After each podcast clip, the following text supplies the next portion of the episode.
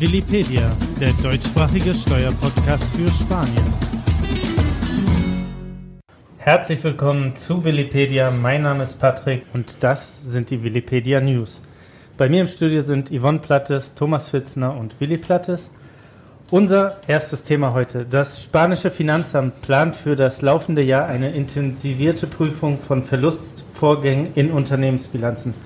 Thomas, da müssen sich einige Leute warm anziehen. Warum?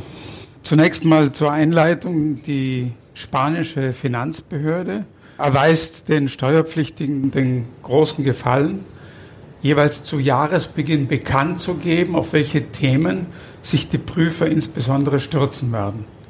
Das, das wird sehr freundlich. Das ist sehr freundlich. Das wird im Amtsblatt bekannt gegeben und im diesjährigen Plan de Control Tributario, also dem Steuerprüfungsplan, sind die Verlustvorträge bei Firmen im Mittelpunkt der Aufmerksamkeit und zwar insbesondere jene Verlustvorträge, die gemeldet werden und erst in der Zukunft angewendet werden oder verwendet werden können. Was heißt das? Das bedeutet, eine Firma hat in der Vergangenheit einen Verlust gemacht und kann den gegen Gewinne rechnen.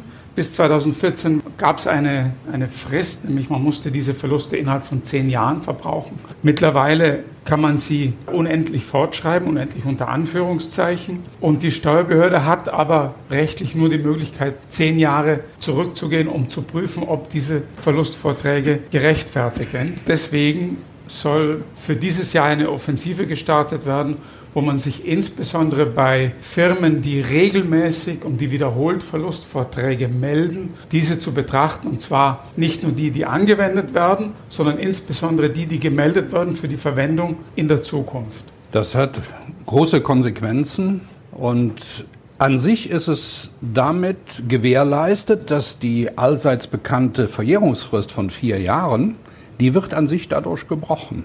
Das ist eine Einflugschneise außerhalb der üblichen Verjährungsfrist.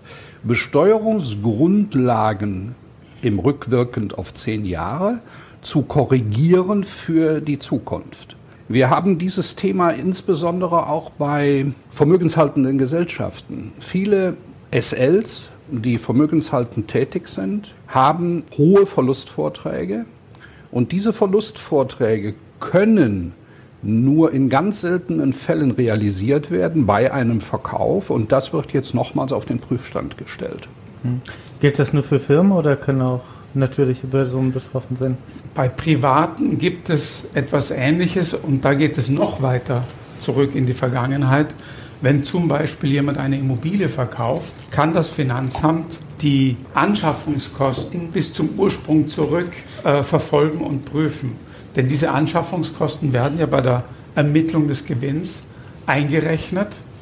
Und das ist für Private wichtig zu wissen, dass hier die vier Jahres Verjährungsfrist eben nicht greift, sondern dass Anschaffungskosten aberkannt werden können, wenn die nicht entsprechend belegt sind. Und da gleich einen Zusatz. Die neuesten Nachrichten unter Anführungszeichen aus dem Finanzamt auf den Balearen besagen, dass die Latte bezüglich Belegen höher gelegt wird, dass man nicht nur die Rechnungen abverlangt, zumindest für die letzten Jahre, sondern dass zusehends auch Zahlungsbelege gefordert sind, zum Beispiel um Gefälligkeitsrechnungen von Leuten handelt, die in der Pauschalbesteuerung stecken und daher äh, für die es daher keinen Unterschied macht, ob sie eine Rechnung mehr oder weniger stellen. Für alle Steuerpflichtigen, die hier eine privat genutzte Immobilie haben, gilt also da auch sehr hohe Aufmerksamkeit. Wenn wir an die deutschen Steuerpflichtigen denken, die sind es gewohnt, dass man eine selbstgenutzte Immobilie vielleicht nach drei Jahren steuerfrei verkaufen kann, wenn wir an unsere deutschen Kunden denken. So, aber in Spanien gibt es diese steuerfreie Veräußerung nicht. Und dann ist das Dilemma groß, wenn man nicht historisch betrachtet alle Rechnungen dokumentieren kann, weil in Spanien die Steuerlast eben auf Anschaffungskosten und dann Erweiterungsbauten oder Erneuerungen durch Fenster etc., wenn man das nicht belegmäßig nachweisen kann, ist das Dilemma groß und die Steuerbelastung, die im Augenblick 19 Prozent auf den Gewinn beträgt, ist dann natürlich signifikant höher. Thomas, du hattest eben angesprochen, die spanische Finanzbehörde ähm, macht jedes Jahr diese Ankündigung. Das wird ja nicht die einzige gewesen sein. Welche anderen Themen will man sich in diesem Jahr näher anschauen? Das ist nur, ja, das ist nur eines von mehreren Themen. Ein anderer Schwerpunkt ist zum Beispiel der Abgleich von Daten zwischen den regionalen Steuerbehörden, die ja für die Grunderbsteuer und für die Erbschaft und Schenkungssteuer verantwortlich sind, einerseits, und andererseits die staatliche Steuerbehörde AJT, die Kompetenz für Einkommen und Körperschaftssteuer hat. Ja, bisher war ja diese Kommunikation gar nicht gegeben, so gut wie gar nicht gegeben. Und das, ähm, wenn man das wusste, kann man das in dem einen oder anderen Fall auch vielleicht nutzen. Aber diese Themen sind auch vorbei. Wir stellen einfach fest, das gesamte System, was wir ja überall haben, die Transparenz und Compliance hat also auch ganz massiven Einfluss in die spanische Finanzverwaltung und die entsprechenden Behörden, dass die einfach offener werden, transparenter werden und diese Transparenz natürlich auch von den Steuerpflichtigen abfordern. Hm. Kommen wir zum zweiten Thema. Die spanische Ausländerbehörde hat vor kurzem die Bedingungen verschärft, um an die Ausländeridentifikationsnummer NIE zu kommen, NIE. Bevor wir uns diese Änderungen im Einzelnen anschauen, Yvonne, wozu braucht man eine NIE überhaupt? Diese NIE-Nummer wird grundsätzlich, auch im, im, umgangssprachlichen Bereich, wird sie auch gerne als Steuernummer verwandt. Es ist tatsächlich eine Nummer der Identifikation, was gibt zum Beispiel in Deutschland auch seit einigen Jahren. Diese Nummer benötigt man, wenn man ein Konto hier eröffnen möchte, wenn man eine Immobilie erwerben möchte, ein Auto kaufen möchte, all diese Dinge benutzt das Finanzamt diese Nummer zur Identifizierung der Person. Also man braucht sie nicht nur, wenn man hier lebt, sondern unter Umständen auch, wenn man Schon allein, genau, macht. schon alleine, wenn man hier vielleicht nur eine Wohnung hat, die man sich gemietet, also die man, selbst wenn man einen Mietvertrag hat, braucht man diese Nummer. Wenn man eine Wohnung gekauft hat und nur ab und zu hierher kommt, muss, ist diese NIE-Nummer zwingend notwendig. Hm. Was wurde jetzt geändert? Also worin genau äh, hat die Ausländerbehörde die Bedingungen verschärft? Bis Ende letzten Jahres war es so, dass ein Ausländer hier nach Spanien gekommen ist und gesagt hat zu einer Restoria, könnt ihr mir meine NIE-Nummer beantragen? Was haben die meistens gemacht? eine beglaubigte Kopie von dem Ausweis genommen oder das Original des Ausweises, haben ein Formular ausgefüllt und haben es dann zum Colegio de Economistas gebracht. Die haben dann innerhalb von einem Tag. Was ist diese, das ist so eine Verwaltungsbehörde, die dann praktisch als Hilfestellung zwischen Ausländeramt und uns als Restaurier agiert hat, so dass wir da nicht selber vor Ort hingehen mussten. Und dann hat das meistens je nach Zeit zwei, drei Wochen gedauert, um diese NIE-Nummer zu bekommen. Jetzt hat das Ausländeramt sich mit diesem Collegio überworfen oder möchten es etwas strikter handeln. Das heißt, aktuell kann dieses Collegio diese Nummer nicht mehr für uns oder für irgendjemanden beantragen. Das heißt, dass entweder derjenige, der Ausländer selber sich um einen Termin bemüht. Das sind lange Wartezeiten. Man muss also immer wieder in Online reinschauen, wann ist der nächste Termin möglich. Oder aber er sagt, das will ich trotzdem alles nicht machen und dann muss er eine Vollmacht ausfüllen, eine Notarurkunde, dass er eine Person X dafür bevollmächtigt, das in seinem Namen zu machen, heißt Zeit, heißt Kosten. Insofern ist nach wie vor, was früher auch schon möglich war, die Lösung, dass der, dass der Deutsche, der Ausländer, sage ich jetzt mal, in seinem eigenen Heimatland in ein spanisches Konsulat geht, dort sich einen Online-Termin holt und sagt, ich brauche die NIE-Nummer für XYZ und meistens, das ist bisher unsere Erfahrung, dauert es zwei, vielleicht drei Wochen, bis diese NIE-Nummer erteilt wird. Dann muss natürlich hier die Vor-Ort-Restauria noch die Anmeldung beim Finanzamt vornehmen, damit später mal die Steueretiketten auch gedruckt werden können und so weiter. Und das ist momentan die aktuelle Situation. Wir haben Wartezeiten, um überhaupt einen Termin zu bekommen bei der Ausländerbehörde von bis zu zwei Monaten. Und dann kommt ja noch die Bearbeitungszeit hinzu. Und man muss sich das vorstellen, dass wenn jemand eine Immobilie kaufen möchte, ist es nicht unbedingt notwendig, dass zum Termin des Notars die NIE-Nummer schon vorliegt, aber spätestens innerhalb vier Wochen nach dem Notartermin muss diese erteilt werden, weil dann die Steuern fällig sind. Es lohnt sich also rechtzeitig zu planen. Absolut.